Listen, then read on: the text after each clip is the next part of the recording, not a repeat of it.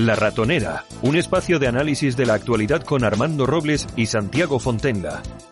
Críticos, ácidos, alternativos, otra lectura políticamente incorrecta de lo que sucede en España, Europa y el mundo, y no nos cuentan.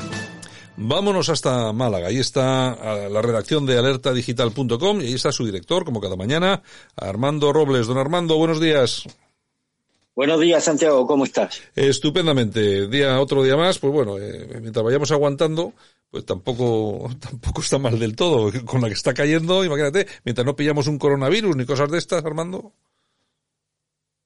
Pues la verdad es que sí, esto es pasar el tiempo y, y, nada, y un día tras otro que te crió y cada vez nos hacemos mayores y cada vez tengo la impresión, Santiago, de que aquí somos como estos muñequitos que están pillados de una cuerda y demás, y que alguien maneja los hilos de la información para que unos temas sobrepasen a otros, de que hablemos de determinados asuntos y que sin embargo otros que son igual de importantes pues permanezcan en la más absoluta opacidad y demás. O sea, todo esto, todo esto ya, esto, esto me huele a chamuquina, este clamor mundial, eh, eh, con relación al coronavirus, este despliegue informativo sin precedentes. Yo no había visto nunca todos los medios de comunicación tan concentrados en una en una en un acontecimiento en una noticia y que esta noticia acapare pues prácticamente todos sus contenidos en horario de mañana, tarde y noche. La verdad, la verdad es que todo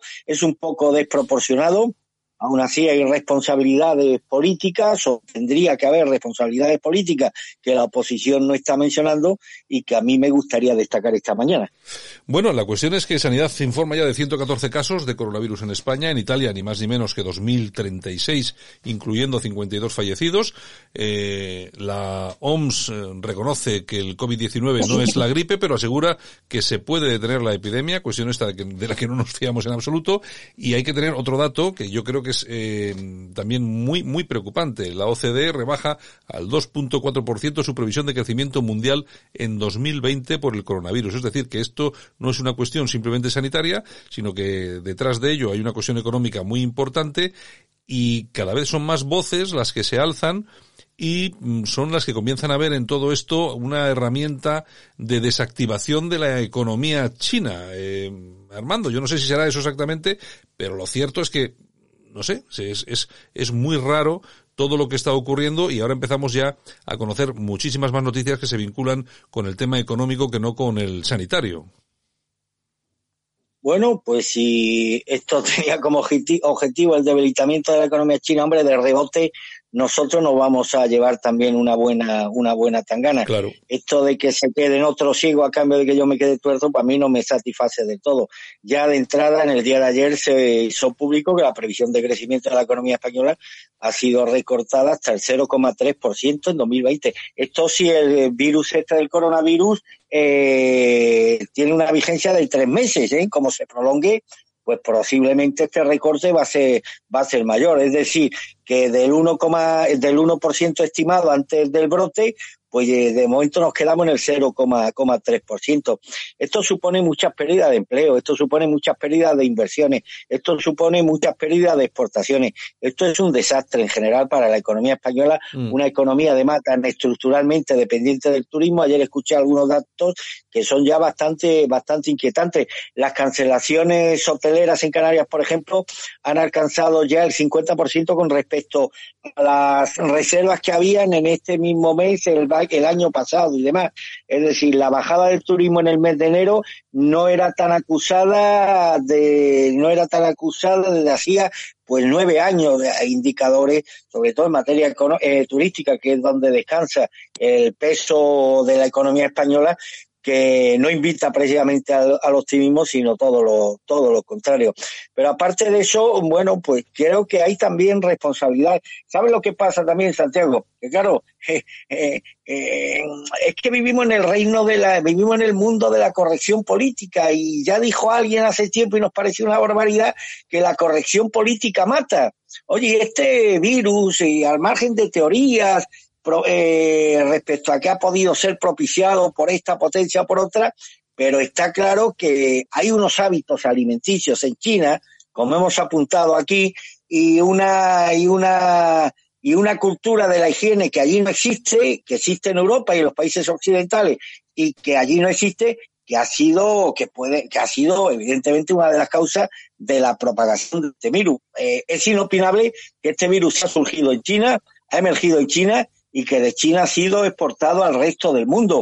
Ayer, eh, anteayer, el gobernador de Veneto en Italia se atrevía a decir que los chinos han pagado caro esta epidemia porque son muy sucios y comen ratas vivas. Y llegó a decir incluso que nosotros los europeos tenemos la formación cultural de ducharnos, de lavarnos, eh, de lavarnos las manos, de tener un régimen de limpieza personal eh, particular y este hábito, esta formación cultural de la higiene, pues desgraciadamente no la tienen los chinos. Es que esto es una verdad empírica, Santiago. Sin embargo, hombre, imagínate la campaña de linchamiento que tuvo que soportar este hombre para inmediatamente, como suele ocurrir siempre, retractarse. Esto es como lo de Galileo, o se retractaba o lo destruía. Pues esto es lo mismo, o sea, si aquí nos atenemos a la corrección política y aquí para no ofender a los chinos ni para herir sensibilidades, hoy, hoy los chinos, anteayer los homosexuales, ayer los africanos con el ébola, pues al final no resolvemos un problema que ha tenido un origen, hasta que no se demuestre lo contrario, pues ha tenido un origen y ha tenido unas causas que tienen que ver en buena medida con los hábitos alimenticios de los chinos y la poca pulsión a la higiene personal de la mayoría de los habitantes de ese, de, ese país. Lo otro, pues no lo descarto, pero vamos, tendrían que demostrarlo, que probarlo. De momento lo que sí está claro es que el virus este ha tenido un origen y ha emergido de China debido a una serie de hábitos y demás que no son aconsejables, eh, ya que vivimos en una economía tan globalizada y que lo que pasa en China pues repercute, fíjate tú, en el resto del mundo, pues espero que a partir de ahora pues el mundo corrija algunas, algunas funciones de algunos países cuyas consecuencias al final la, la terminamos pagando todos, Santiago. Efectivamente, yo, eh, yo soy de los que piensan de que eh, efectivamente hay muchas cosas que seguramente se esté aprovechando este asunto para ocultar, tapar, obviar, pero bueno, la verdad es que, claro, sale todo de, sale todo de donde, de donde sale. Lo que pasa que sí es cierto, también Armando, que está siendo perfectamente utilizado. Aquí tenemos unos cerebros, unos, unos cerebros muy importantes que está siendo utilizado para no hablar de otras cosas. Se está hablando muy poco de las últimas declaraciones de Pablo Iglesias eh, de lo que va a cobrar. Se está hablando, ya, por supuesto ya no se habla de todos los escándalos eh, del, de la izquierda en cuanto a la corrupción, que ahora mismo, eh, bueno, y como ha pasado a lo largo de muchísimos años, lidera todo lo que es la corrupción. Yo creo que se está utilizando para tapar determinadas cosas. Eso sí que es evidente. Esto al gobierno le puede venir bien, de momento, le puede venir bien de momento, pero ojo, ojo con la evolución que tenga esta epidemia en España en las próximas semanas en Santiago, porque a diferencia de otros países, el gobierno de España no está tomando ninguna medida para contener la propagación de este virus. Mira, ayer nos enteramos que un país, eh, eh, pues yo creo que es suficientemente civilizado y que podemos tener, eh, tomar como ejemplo en muchas cosas, por supuesto en materia sanitaria como Suiza, pues ha prohibido las concentraciones humanas que congreguen a más de mil personas. Oye, sus expertos científicos tendrán Suiza y muy bueno mm. para que el gobierno al final haya decidido tomar esta medida. El gobierno italiano ayer aprobó un decreto, mmm, bueno, que puede parecer exagerado, que prohíbe incluso eh, la aproximación entre personas de menos de un metro y de, de menos de un metro, incluso Alemania, Alemania ayer, la propia canciller Angela Merkel, eh, recomendó a los ciudadanos alemanes que no se den la, la mano y que cambien los hábitos de salud hasta ahora tradicional y demás.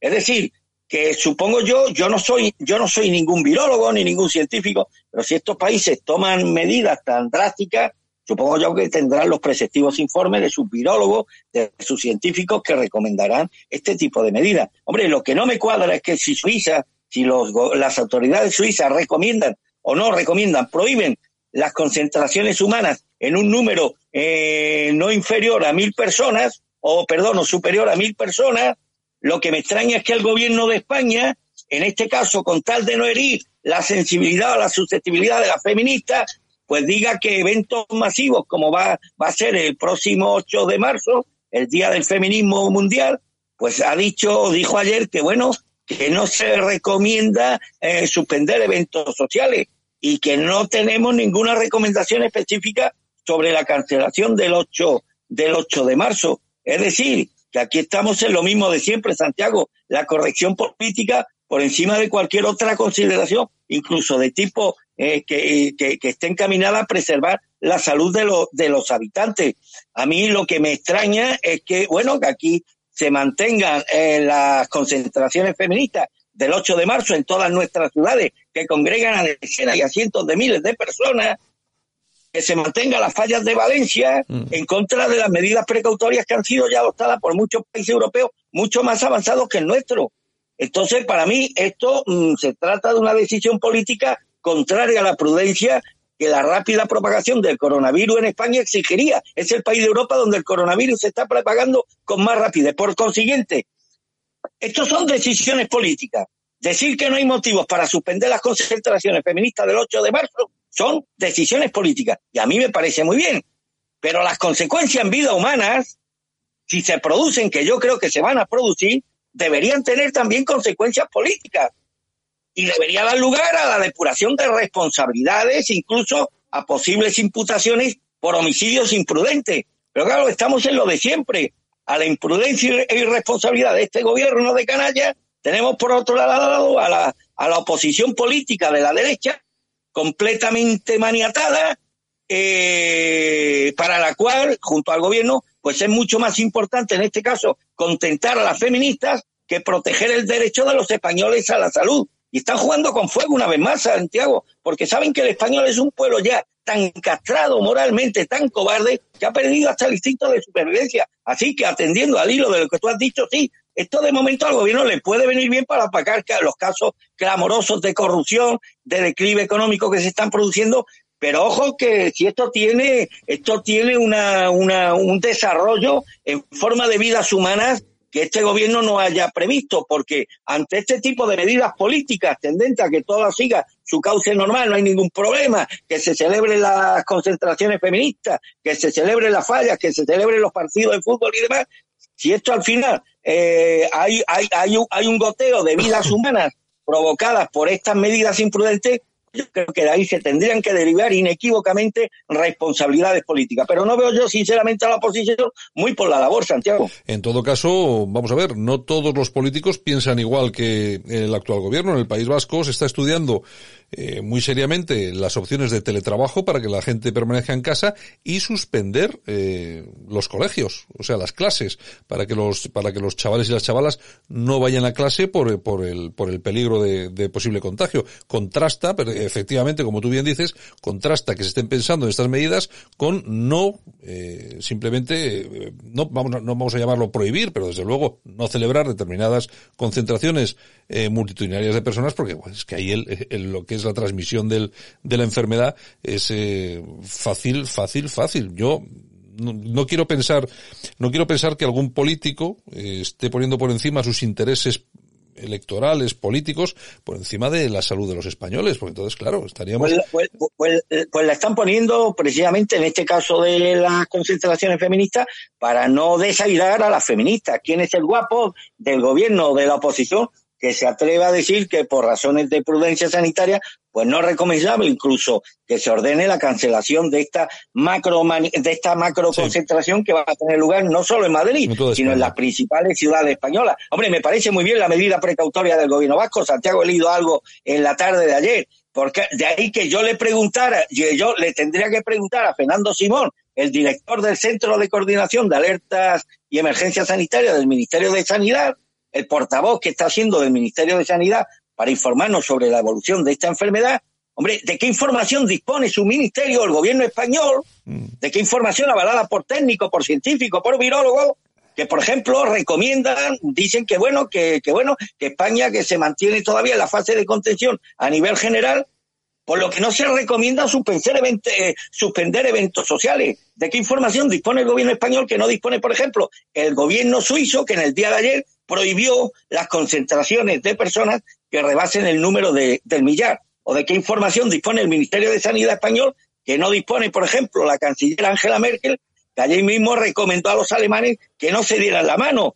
¿O, o por qué las medidas del gobierno español, en base a qué avales científicos, contrastan tanto con las medidas aprobadas ayer en forma de decreto por el gobierno italiano que prohíbe incluso que las personas se puedan acercar a menos de un metro. Es que aquí se está jugando irresponsablemente, entiendo, por razones puramente de corrección política, con la integridad, con la salud de millones de españoles. Por tanto, yo espero que esto no evolucione. Desgraciadamente creo que sí va a evolucionar. Desgraciadamente creo que dentro de un mes estaremos hablando, y recuerda lo que te estoy diciendo, Santiago, dentro de un mes estaremos hablando de España como el país con más víctimas mortales como consecuencia del coronavirus, y yo espero que la oposición deje de estar en lo que lleva estando desde hace años y empiece ya a exigir responsabilidades políticas, porque esto, si aquí se derivan eh, consecuencias que no, que no queremos, consecuencias letales para no sé cuántos ciudadanos de nuestro país, esas consecuencias letales habrán tenido unos inductores y unos responsables políticos.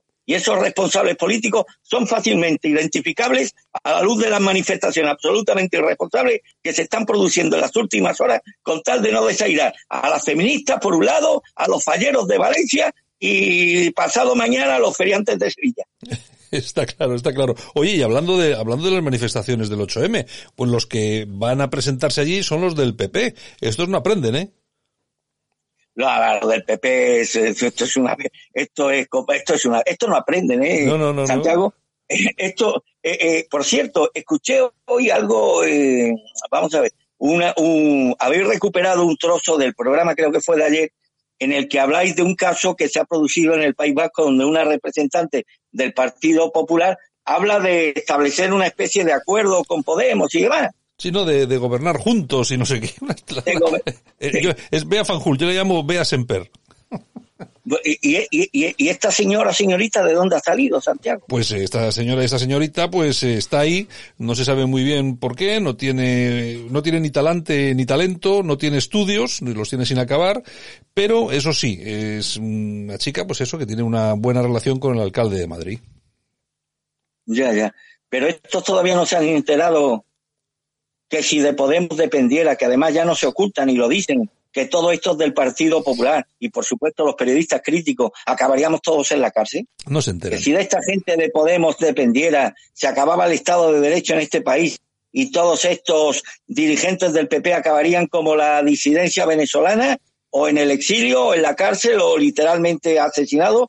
¿Qué más evidencia necesitan para darse cuenta de lo que es el verdadero rostro de, de Podemos? Eh, desde luego eh, eh, es, es, una, es una vergüenza, Santiago, esta actitud claudicante una y otra vez de la derecha liberal española, del Partido Popular. Luego, se, luego algunos dicen que no se explican por qué el crecimiento de hombres, si hay, hay manifestaciones, hay dirigentes que se lo están poniendo literalmente a huevos. Son cobardes, da vergüenza y pena algunos testimonios, algunas manifestaciones de dirigentes del Partido Popular empezando por el niño del flequillo que el otro día estaba como la como el palo de la bandera ante la estatua del masón Blas Infante. Yo creo que no sabe ni quién fue Blas Infante. No sabe ni quién fue Blas Infante. Pero esto es, esto es la derecha Santiago. Esta es toda la derecha. La del Partido Popular por supuesto que desde el minuto uno pues demostraron lo que son traidores sin principio, abortistas convencidos, machacas de la educación de género, lobistas LGTBI, masones y anticatólicos, y de todo le venden en la oficina de Génova. Y estos son como una de esas muchachitas que no muy lejos de allí, de la calle Génova, paseaban con la mirada perdida en Capitán Haya por un precio, por un precio cualquier servicio.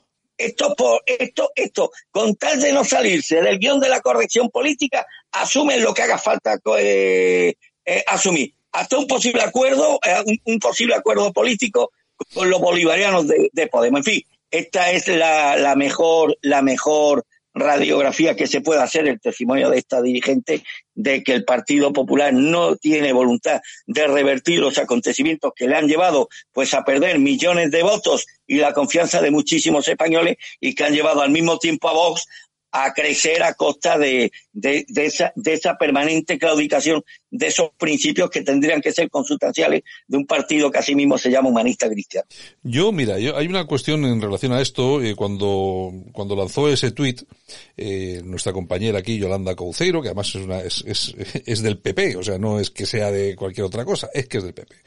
Eh, lo que lo que le dice a esta señora, a Bea Fanjul, le dice, vamos a ver, tú a nivel privado, si quieres le llamas por teléfono, le cuentas lo que quieras, pero tú que eres una diputada, un cargo público, encima a la que yo he votado, que ahora pongas un tuit en el que dices que sientes mucho que este señor ya no está en política y que, y que en un futuro podemos hacer eh, política juntos, lo primero que tienes que hacer es explicar a qué te refieres con eso de hacer política juntos, porque claro, a ver los votantes, a ver qué opinan sobre esto. ¿Y cuál es la respuesta de la tipa esta? Pues eh, todo esto fue una conversación en, en Twitter. ¿Cuál es la respuesta de esa tipa? Bloquearla es decir, bloquear a, Yolanda Morín. Es decir, ese es el talante que tienen con sus propios militantes y con sus propios votantes. Eh, Armando, es que no estamos hablando de que uno de Vox le dijo, no, no, uno de su propia, una de su propio partido eh, le recriminó. ¿Cómo puedes decir esto públicamente aquí? Tenías que borrar ese tuit. Y la respuesta es esa de chulería, de altanería, y una, chavala que tiene 28 años, que no ha acabado ningún estudio, que estaba trabajando en no sé qué, yo creo que no estaba trabajando en nada, eh, que tiene muy buenas amistades en Madrid, parece ser, eso es lo que cuenta, lo que cuenta eh, la gente. Y bueno, y, si ves algún acto, que yo creo que tú ya lo has visto, porque hemos eh, comentado alguna vez, algún acto público, una persona que no tiene ninguna, ningún tipo de capacidad de oratoria en público, no tiene absolutamente nada. Es decir, ni a Perdona, ¿qué dices? ¿Que es amiga del alcalde, que, del alcalde de Madrid? Sí. esa, esa graciada, yo es que no la conozco, esa graciada, Santiago. Mm, bueno, sé, es una chica, es una chica guapetona, no voy a decir que no, es una chica guapetona. Blanco y en botella, no hay más preguntas. no hay más preguntas, señoría. No hay más preguntas. cada uno lo interprete como quiera. Claro, es, es, una tía, es una tipa que aquí en el País Vasco, según yo, yo a mí según me cuentan, gente del propio Partido Popular Vasco no tragan, no traga nadie, porque además eh, está con ese sector que es el que se ha cepillado el partido aquí, y, y claro, pero bueno, se, se lo imponen de Madrid, y lógicamente, pues el que para imponer desde Madrid tiene que ser alguien con mucha fuerza, pues imagínate. Pues así funcionan los partidos, pues es lamentable. Y bueno, un acuerdo con Ciudadanos. ¿Cuántos votos va a aportar Ciudadanos eh, en el País Vasco? ¿5.000, 8.000? Pero bueno. bueno, pues se lo, se lo cepillarán. Se, se, ha cepillado más esta, esta chica con un tuit que, que lo que aporta Ciudadanos. Bueno, y no es la única. Este es el PP de Alonso y de Maroto, ¿eh? Este es el PP vasco de Alonso y de Maroto. Luego sí, uno sí. se extraña sí, de que se hayan perdido tantos votos que hayan ido a parar al PNV. Hombre, por lo menos el PNV es la marca original. Estos son un remedio de un vasquismo que nadie entiende y demás, pero han jugado eso a lo que, a lo que, a lo, a lo, a lo que los votantes no han entendido nunca dejando libre el camino a ese españolismo que se ha visto huérfano en los últimos, en los últimos años y que espero que Carlos Iturgaiz sea capaz de, de recordarlo. Pero es que son muchos, muchos errores, son errores clamorosos, como fue un error Santiago, esta mujer que yo la elogié mucho en directo cuando estuvo en este programa, claro, si hubiera visto esa imagen no lo hubiera elogiado, le habría dicho otra cosa. La portavoz del PP en el Ayuntamiento de Bilbao, hija de un guardia civil, de un capitán de la Guardia Civil, ¿A cuántos compañeros de la Benemérita ha visto enterrar su padre? Víctimas de la banda terrorista esta. Y vemos a esta señora brindando en Navidad con los representantes municipales de Bildu. Es que la mujer del César, además de ser, no tiene que aparecerlo. Es que eso no es de recibo. En un partido, además, que tantas víctimas mortales ha tenido que sufrir como consecuencia de la actitud absolutamente criminal de los representantes políticos de esta banda que hoy quieren ser blanqueados, hoy se intenta blanquear a través de instancias del Estado, pero si no prevalece el gesto, el simbolismo de estos representantes del Partido Popular, que digan, que expresen, que proyecten a la opinión pública un mensaje muy claro. Señores, por mucho que intente blanquear el gobierno de Pedro Sánchez y la izquierda radical en su conjunto, no vamos a perdonar nunca, porque nos habéis hecho depositario de mucho dolor, porque vosotros habéis asesinado a los nuestros, porque hemos tenido que enterrar a muchos compañeros debido a esos ideales que ahora estáis de, que ahora estáis defendiendo sin haber tenido ni la valentía ni el coraje de distanciaros ni de condenar esa violencia que tanto dolor y sufrimiento ha causado a tantas familias vascas.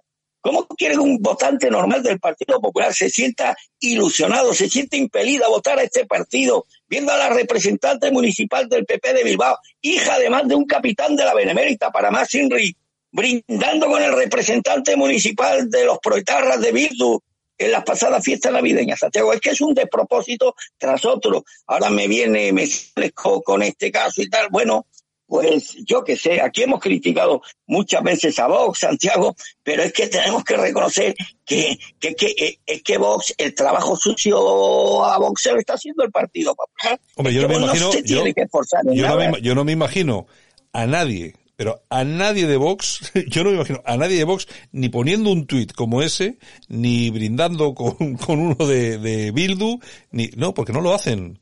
Vamos a ver, porque aquí uno, uno podrá criticar o no criticar, pero son gente que cuando dice 2 más 2 son 4, son 2 más 2 4. O sea, tampoco, y yo creo que eso, eso es algo que la gente valora, por de ahí que la gente esté votando.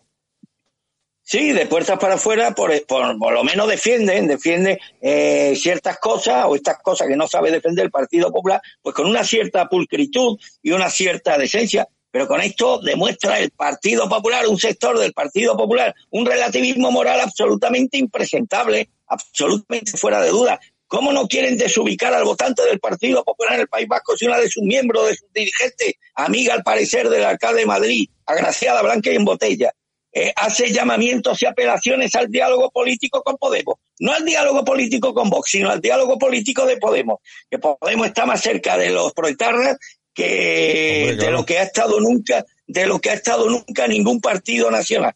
Pues al final todo esto genera un desconcierto, una frustración, un estado de un desistimiento de esa derecha eh, social española que no se ve representada en los líderes tradicionales que ha tenido el Partido Popular. Y de ahí que muchos, como mal menor o mal mayor, o como solución última, pues no tienen más remedio que depositar, que terminar depositando su confianza, en algunos casos tapándose la nariz en un partido como Vox Santiago. Pues sí, yo creo que se lo están poniendo muy, muy fácil. De, hecho, hay una encuesta de NC Report que publicaba La Razón eh, ayer sobre las elecciones eh, en el País Vasco. Eh, bueno, algún dato sorprendente, como por ejemplo la bajada de uno o dos escaños del PNV. No sé yo si, si será así. Bildu se quedaba más o menos igual. El Partido Socialista sí que vería aumentada, aumentados el número de escaños, pasaría de 9 a 11, 12. Podemos pues perdería uno o dos. El Partido Popular parece que se quedaría con lo que tiene ahora, después de ese acuerdo con Ciudadanos quizá puedan mantener esto, y los que no aparecen, que antes sí aparecían, los que no aparecen según esta encuesta, lo que pasa que también es una encuesta la razón, eh, son los de los de Vox. En todo caso, eh, a mí esta encuesta me da igual, porque es que todo se queda exactamente igual, es todo lo mismo. Hombre, yo cuando ayer, cuando ayer se hablaba de que Vox podía tener alguna posibilidad en Álava, hombre, a mí me sorprendió. Yo quiero recordar las primeras elecciones en las que se presentó Vox en el País Vasco, con el padre de Santiago Abascal como cabeza de lista por Álava, creo que se presentó solamente por la provincia de Álava. yo pensaba, hombre, por, por, por, por el nacimiento de Santiago Abascal, porque toda su vida se la ha tirado en Álava, porque ahí hizo sus primeros pinitos políticos, porque fue presidente de las nuevas generaciones del Partido Popular, porque, bueno, pues por sus vínculos durante tantos años con Álava, pues algún resultado más o menos decoroso van a tener al final sacaron 300 y pico votos en la provincia, Santiago. 300 votos en la provincia. O sea, cinco veces menos de los que yo saqué en Málaga. Yo digo, bueno, este tío que a mí, que a mí, que amigos, si solamente con que te voten los amigos de tu niñez, los amigos de, de, de, de, la universidad, tu familia, tu primo y demás, al final suman, no, no, ni eso, 300 y pico votos. Bueno, pues esto demuestra, es cierto que Vox no tenía la, bueno, la repercusión que tiene hoy, pero era ya una marca conocida. Pero bueno, y digo, ¿qué imagen tiene este hombre en su provincia natal? Que en unos comicios autonómicos consigue una cantidad, un porcentaje, unos votos, una cantidad de votos tan pírricos, tan ridícula, como 300 y pico. Hombre, esto demuestra que el ascendiente político de Santiago Abascal en la provincia de Álava no es muy, no muy elevado, que digamos. Por consiguiente, mmm, no sé yo, no sé yo este incremento que tendría que tener Vox y que se traduciría en algún escaño según algunos, algunos sondeos demoscópicos en base a qué, a qué acontecimiento ha sobrevenido y demás.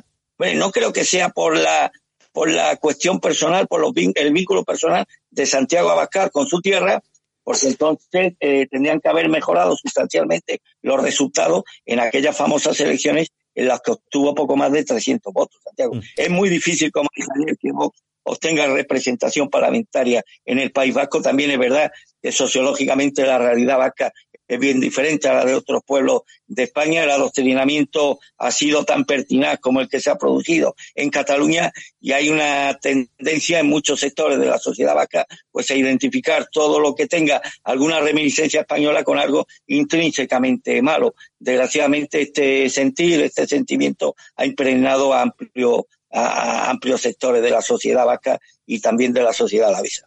Bueno, y oye, vaya lío que se ha montado en Cataluña, porque por allí ha aparecido Cayetana Álvarez de Toledo, que otra cosa no, pero la mujer habla con claridad cristalina y nítida, y en una entrevista en Onda Cero ha acusado a A3 Media, al grupo A3 Media, que es propietario, entre otras cosas, pues de Onda Cero, de, y de algunas televisiones, de menospreciar los valores democráticos y de hacer negocio con el sistema democrático. Yo eh, no sé qué opinas tú del tema, pero es que eh, hay que recordar a todos nuestros oyentes que estos grupos de comunicación lo mismo tienen Antena 3, que al lado tienen 4 o tienen la sexta. La sexta, sí. Claro, la sexta, y, y están, y están eh, generando una, una, una, un estilo, unas corrientes de opinión que son absolutamente antidemocráticas. Y eso es cierto lo que ha dicho Cayetana. Pues yo creo que se ha quedado muy corta. ¿eh? Ella se ha referido muy particularmente a Ferreras, el claro, de la claro. Y vamos, tener que explicar a esta altura que la sexta está jugando con, está jugando con principios eh, democráticos, incluso morales, que son sagrados para muchos españoles, Hombre, me parece triste que una persona, un dirigente político, se tenga que retractar por decir una obviedad. Pero volvemos a lo que antes hemos dicho, Santiago, con la Iglesia hemos topado, con los medios hemos topado. La corrección política se impone por encima de cualquier consideración. Aquí no se pueden tocar a determinados colectivos que son tabúes y demás, aunque, aunque te cargues de razón. Aquí no se pueden tocar a los homosexuales, aquí no se pueden tocar a las feministas, aquí no se pueden tocar a los inmigrantes, aquí no se pueden tocar a los progresistas, aquí no se pueden a, tocar a la mafia mediática. Eso sí, si la mafia mediática eh, obedece a intereses, a intereses izquierdistas, aunque es, aunque esté repleto, repleto de razón, este el imperio de la corrección política que nos va a llevar a la ruina, ya nos está llevando a la ruina, y esto consiste en que tú eres un facultativo y ves a un enfermo que está en fase terminal, pero no le puedes decir que se está muriendo, para no herir la sensibilidad del enfermo, le tienes que decir que tiene un resfriado, eso sí, se va a morir igual, pero le tienes que decir que tiene un resfriado, porque decirle que se va a morir es incorrecto políticamente y demás. Y bueno, y estos casos, desgraciadamente, pues abundan cada día en mayor número en todos los representantes políticos. Afortunadamente hay en algunos partidos algún verso suelto, como es el caso de, de, de, esta, de esta mujer, de Cayetana. Álvarez de Toledo, hombre, que tiene la virtud muy meritoria en los tiempos que corre de creer en lo que dice y decir lo que cree. Pero claro, esto no casa con una, una, un sistema imperante, un sistema político que está basado o sobre, que se asienta sobre un lecho de mentiras y donde la corrección política prevalece sobre cualquier consideración y donde hay colectivos que son auténticos tabúes, que son colectivos tabúes que no se puede tocar para no herir la sensibilidad de lo que el sistema ha establecido como un grupo, como, como grupo, como grupos intocables. Si se hubiera metido con la derechona, con la derecha radical, con la extrema derecha, con esto, pues no hubiera pasado nada. Pues ha tocado uno de los, esos colectivos que gozan de la impunidad del sistema y que cuestionar su actividad mmm, pues es casi como cuestionar las bases mismas del sistema democrático. Qué triste, Santiago, que este sistema democrático, que este régimen, que este Estado, que este sistema esté descansando sobre un lecho de mentiras, de relativismo moral, de contradicciones intelectuales, de la que el Partido Popular en mayor instancia, eh, en menor instancia que el Partido eh, Socialista, pero en igualdad de responsabilidad es plenamente responsable. Vamos a escuchar un poco a Cayetana Álvarez de Toledo. Bueno, hay televisiones que hacen negocio. La sexta hace negocio, por ejemplo, con la erosión de los valores que de nuestra democracia, que insisto, no son de derechas ni de izquierda. O sea, eso es hacer negocio con la erosión de nuestro sistema democrático. Y yo creo que es un momento crítico. E insisto, hay mucho desistimiento, mucho cansancio y luego mucho, mucha connivencia. El, por parte del gobierno de España, activa. Es decir, hemos visto al gobierno de España, el presidente del gobierno ha sido investido investido con los votos de una persona condenada por sedición. Y el presidente del gobierno el otro día organizó una mesa eh, para hablar nada menos de amnistías, autodeterminaciones, con mm, personas que están, en fin, mm, activamente trabajando para la destrucción de nuestro sistema constitucional. Y luego en las élites españolas, eh, yo creo que hay una actitud funcionarial, es decir, una idea que la democracia es una oposición que la ganas un día y pues ya la tienes para siempre. Y eso no es verdad. Eso es falso. La democracia se destruyen desde dentro, se erosionan, se socan. Bueno, eh, Armando, la cuestión es que yo creo que la mujer ha sido bastante, bastante claro y es que además tiene razón. Y es que la Biblia lo que ha dicho Santiago. Claro. Pero claro, aquí estamos en lo mismo. Aquí hay una verdad real que es la que sostiene Cayetana y algunos muy poquitos, y luego está la, la verdad oficial, que es la que hay que mantener, la que hay que mantener. El ejemplo antes de Galileo, o te retrastas o te destruimos. Bueno, y esta mujer pues tiene unos pertrechos y una moralidad por encima de estas cuitas navajeras y es capaz de sostener, de decir lo que cree y lo que piensa, lo cual para mí la convierte en un activo imprescindible ahora mismo en política, tal y como está la política española.